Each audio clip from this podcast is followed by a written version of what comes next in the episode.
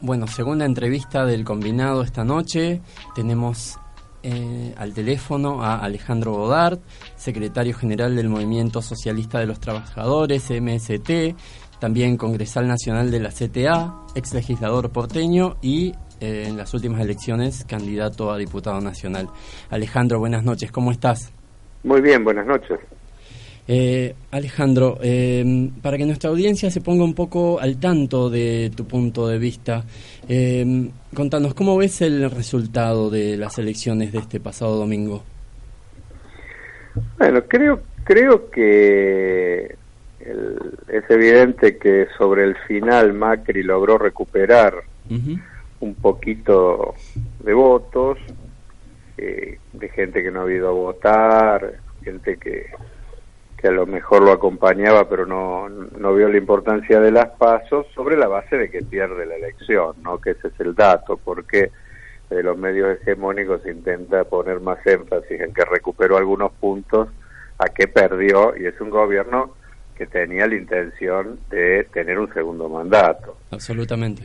Y ha perdido porque hay un rechazo mayoritario a la política económica que ha venido aplicando, y no solo a lo económico, sino también en materia de derechos humanos, en la doctrina Chocobar, el discurso eh, apelando a la xenofobia, etcétera, que creo que hay una amplia mayoría que rechaza eso. Entonces ese es el primer dato, el gobierno pierde por precisamente por lo que ha hecho, va a intentar ser, ser la oposición pero pero creo que ha perdido y se inicia otra etapa, ¿no?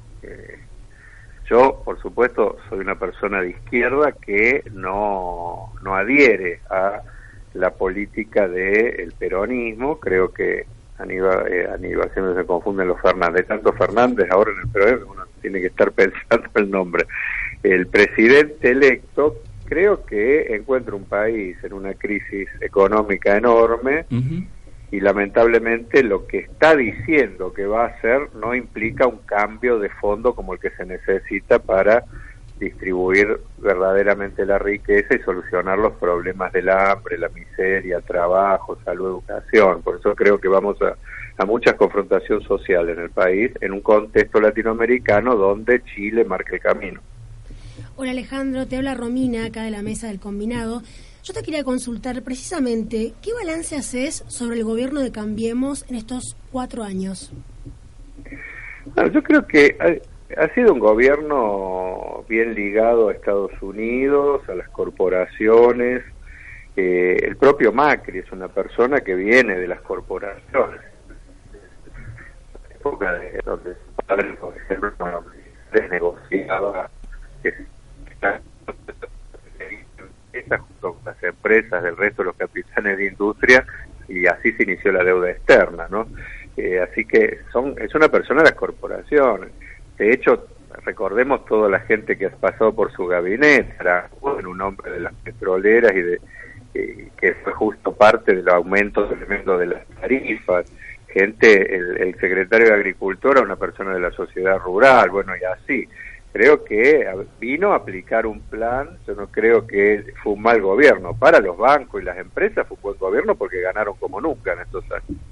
Tal cual. Eh, ¿De qué manera crees, Alejandro, que se va a armar la izquierda frente al gobierno que asumirá el próximo 10 de diciembre?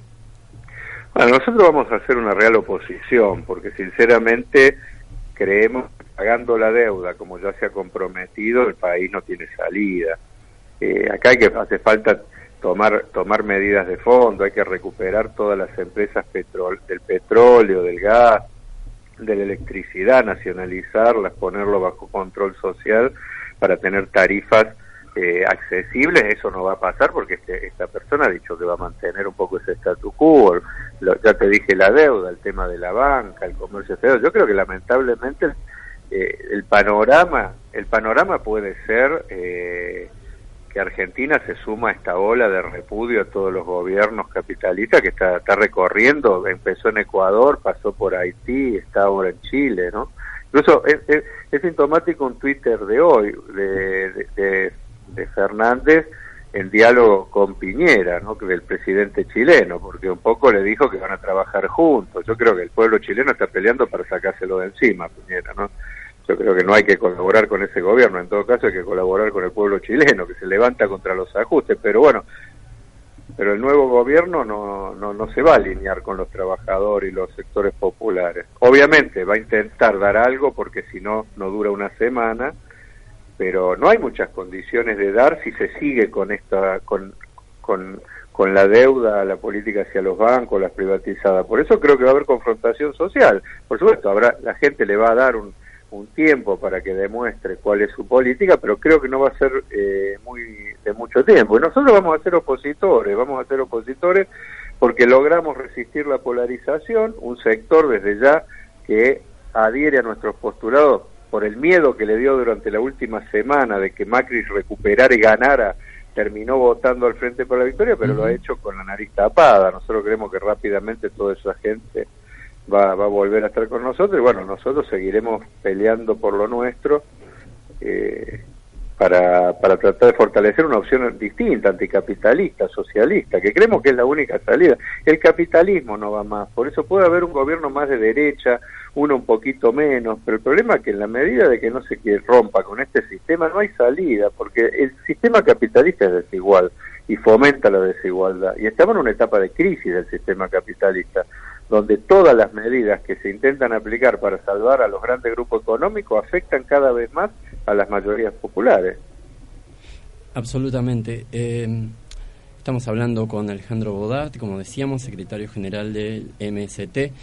Alejandro, eh, hablando un poco de eh, un poco lo que vos decías, eh, ustedes eh, desde la izquierda han tenido un crecimiento muy importante, sobre todo en lo que tiene que ver con representantes en la Cámara de Diputados. Vos mismo has sido legislador porteño, pero sin embargo muchas veces se presenta eh, la, opción desde la izquierda como eh, algo que eh, cuesta mucho que, llegue a, una mirada un poco más masiva y que construya una, una alternativa de, poder capaz de competirle precisamente a algún espacio de derecha o alguno más de centro como el peronismo o en este caso Cambiemos.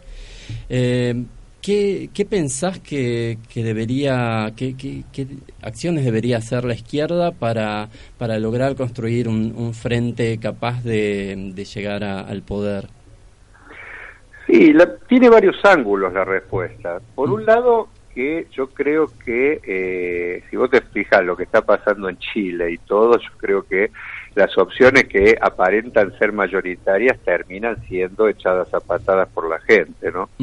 Por lo tanto, eh, todos los términos son relativos, porque incluso vamos a ver si esta vez no le toca al peronismo ser una opción, ¿no es cierto? Que como le pasó al radicalismo con De la Rúa o en su momento Alfonsín, no termina la gente ¿no? saliendo a la calle a protestar. Yo creo que, y nosotros en la calle, en los sindicatos, en, las fábricas, todos crecemos, incluso crecemos más que los partidos que a lo mejor sacan algo más de votos ahora.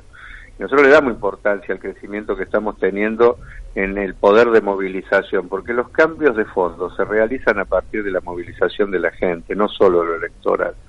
Lo electoral es un sistema muy manipulable, porque solo el que tiene fortunas para llevar a su política hasta el último rincón lo puede hacer. Vos pensás que cuando salgan los balances va, a saltar que todas las fuerzas, tanto del PRO, eh, no cambiemos como el Frente de Todo, han gastado cientos y cientos de millones de, pesos, mientras que nosotros hacemos todo eso a pulmón porque no tenemos ese dinero como para gastar. Entonces, siempre las elecciones están preparadas para que haya una para que el establishment, que es el dueño de los canales de televisión y que lleva horas a los candidatos de, estos partidos y a nosotros tres minutos donde no podemos desarrollar una idea, ya nos están cortando, o sea, todo está preparado para, para, para eso, pero cuando la gente se arte sale a la calle o se moviliza, ahí ya esas maniobras no valen y ahí es donde la izquierda se hace fuerte. A pesar de todo eso, nosotros estamos avanzando electoralmente. Creo sí que yo soy de un sector dentro del frente de izquierda que creemos que hay que hacer una cosa más amplia, eh, tratar de incorporar a todos los sectores de la izquierda social, de, de todos los sectores, sobre todo los jóvenes que están peleando por lo ambiental, hay que tener una política para incorporar el movimiento de mujeres, porque somos el único sector que, que es verde desde el principio hasta el fin, o sea, tenemos que tener una política más amplia. Eh, nosotros hace muy poquito que nos hemos incorporado al frente de izquierda, incluso le hemos criticado a los compañeros que tendríamos que antes haber hecho la unidad, pero, pero creo que después hay que ser paciente, porque nosotros queremos cambiar el sistema. Eh, por lo tanto, para cambiar el sistema lo que es muy importante es que no empecemos a perder nuestro programa para sacar un voto más, un voto menos, porque eso es lo que sectores muchas veces han hecho y ha terminado en un fracaso total. Nosotros somos gente paciente, que vamos a esperar a que la gente eh, adhiera a nuestro programa, hay que mejorar muchas cosas, obviamente, pero sobre la base que si vos tomas los últimos 15 años, hace 15 años era impensado el grado de representación política que tenemos hoy, era impensado la cantidad de sindicatos que tenemos hoy, era impensado el peso que tenemos en el movimiento de mujeres, porque hay un avance. Incluso no lo decimos nosotros, hay toda una serie de estudios que se están haciendo donde muestran que hay un cambio tremendo en la juventud, incluso en lugares impensados como Estados Unidos, donde la mayoría de la juventud está dirigiendo ideas socialistas. Yo creo que el mundo está cambiando. Hay que ver Chile. En Chile es un patadón a todo el establishment y va a crecer la izquierda en, en ese proceso. Lo mismo en Ecuador y en todos estos países. Así que yo, nosotros somos pacientes eh, porque muchas veces la impaciencia hace que se abandonen los principios por un voto más y eso no conduce a la nada. Nosotros queremos cambiar el sistema. Para eso necesitamos la adhesión mayoritaria de la gente y no solo en los votos, sino esencialmente en la movilización, en las fábricas, en los lugares de trabajo. Estamos creciendo en ese sector, así que nosotros estamos contentos con este desarrollo, que sabemos que fuerzas que quieren cambiar todo, les cuesta mucho más llegar que a las fuerzas que defienden el sistema establecido y que tienen a su favor todo, todo el poder del establishment, de los medios, de los bancos, como es el caso tanto del el macrismo esencialmente, pero también con el Frente para la Victoria y el Frente de Todos. Pero ha costado más para los sectores, pero los cambios sociales que se han hecho han sido precisamente encabezados siempre por compañeros que han tenido ideas socialistas, por lo menos en la historia de los últimos 150 años. ¿no? En el mundo ¿eh? y acá también en la Argentina. Absolutamente. Eh, Alejandro, vos hablabas de los movimientos y, cómo desde, desde esos lugares se, producen los cambios de fondo. Eh, uno de esos, por supuesto, como también mencionabas, es el de la mujer, es el, que que se, presentó no solo desde lo político, sino muy espontáneamente con, el uso de los pañuelos verdes eh, respecto de la, eh, el, tratamiento en su momento del de el, proyecto de legalización y despenalización del aborto. Mm, ¿Vos cómo, cómo ves eh, la, la, posibilidad de que en los próximos años, quizás el año que viene, haya un campo posible como para que este proyecto pueda salir? Yo creo que eh, más temprano que tarde eh, la ley de aborto va a ser ley, porque es imposible ir contra una marea como la marea verde. De hecho, mira, países recontra católicos y conservadores como Irlanda, eh, fruto de la movilización, lograron imponerla. Yo creo que es una cuestión de tiempo en nuestro, en nuestro país. Ahora, va a venir de la mano de la movilización, no va a venir desde arriba. Por eso, y yo creo que va a llegar porque no ha parado la movilización de las chicas, ¿me entendés? Y acompañado por un, por un sector muy grande de, también de la, de, los hombres que creen que, hay que pelear por este hecho. Así que yo estoy convencido de eso. ¿eh? Después, por supuesto, el Frente para la Victoria, el Frente de Todos, yo se me, se me eh, eh, Cuesta tanto cambio, ¿verdad? ¿Cómo? cuesta tanto cambio de nombre, cambiemos. No, porque refleja la crisis de los partidos. Acá hubo un cambio tremendo en el 2001, que es que terminó el peronismo y el radicalismo como se lo conocía en décadas anteriores y hay todo menjunjes nuevos cada elección ¿me entendés? Para ver cómo se hace. Pero son rejuntes que apenas se gana empiezan las peleas, ¿no? Vamos a ver qué pasa ahora con, con Ahora, yo, eh, ellos se... Ah, eh, Fernández dijo que eh, él quiere que en un proceso se vaya a la legalización, aunque habla de despenalizar. Nosotros creemos que no, no se trata de despenalizar, hay que legalizar, porque hoy, es, por ejemplo, está despenalizado el aborto en determinados casos y después en las provincias no se aplica. O sea, acá lo que se trata es de legalizar, pero bueno, vamos a tomarle la palabra. Yo creo que el movimiento de mujeres le va a tomar la palabra y le va a exigir Así que espero, que, lamentablemente el problema es que en las listas de Alberto Fernández tiene una cantidad de antiderechos tremendo. De hecho, lo primero que hizo fue viajar a Tucumán. A, hoy está en Tucumán, en la con Mansur. Y Mansur es uno de los más eh, gobernadores más retrógrados que tiene el país, a tal punto que en su provincia, donde se obliga a las chicas a tener hijos después de violadas, todos los casos aberrantes son en esa provincia. Varios casos. Es contradictorio, ¿no? Totalmente.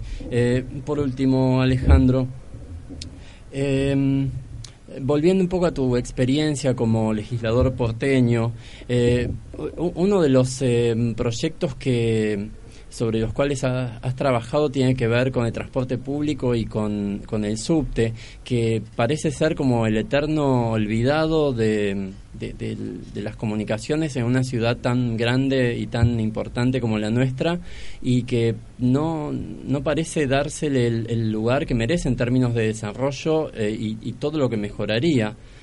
Eh, ¿qué, ¿Qué opinas de si puede llegar a, eh, eh, en, lo sucesivo a, haber un cambio de políticas para, para jerarquizar y ampliar las líneas de, este medio? Mira, yo creo que en los últimos años quedó que salvo salvo nosotros desde la izquierda, eh, nadie defiende el, sistema ferroviario en su conjunto, ¿no? Y yo creo que hay que seguir peleando porque la verdad que da tristeza que nuestro subte, que fue vanguardia hace 100 años, en toda Latinoamérica, fue el subte de vanguardia, que prácticamente igual como que estaba hace 100 años, y que en 100 años no se ha hecho nada para mejorarlo.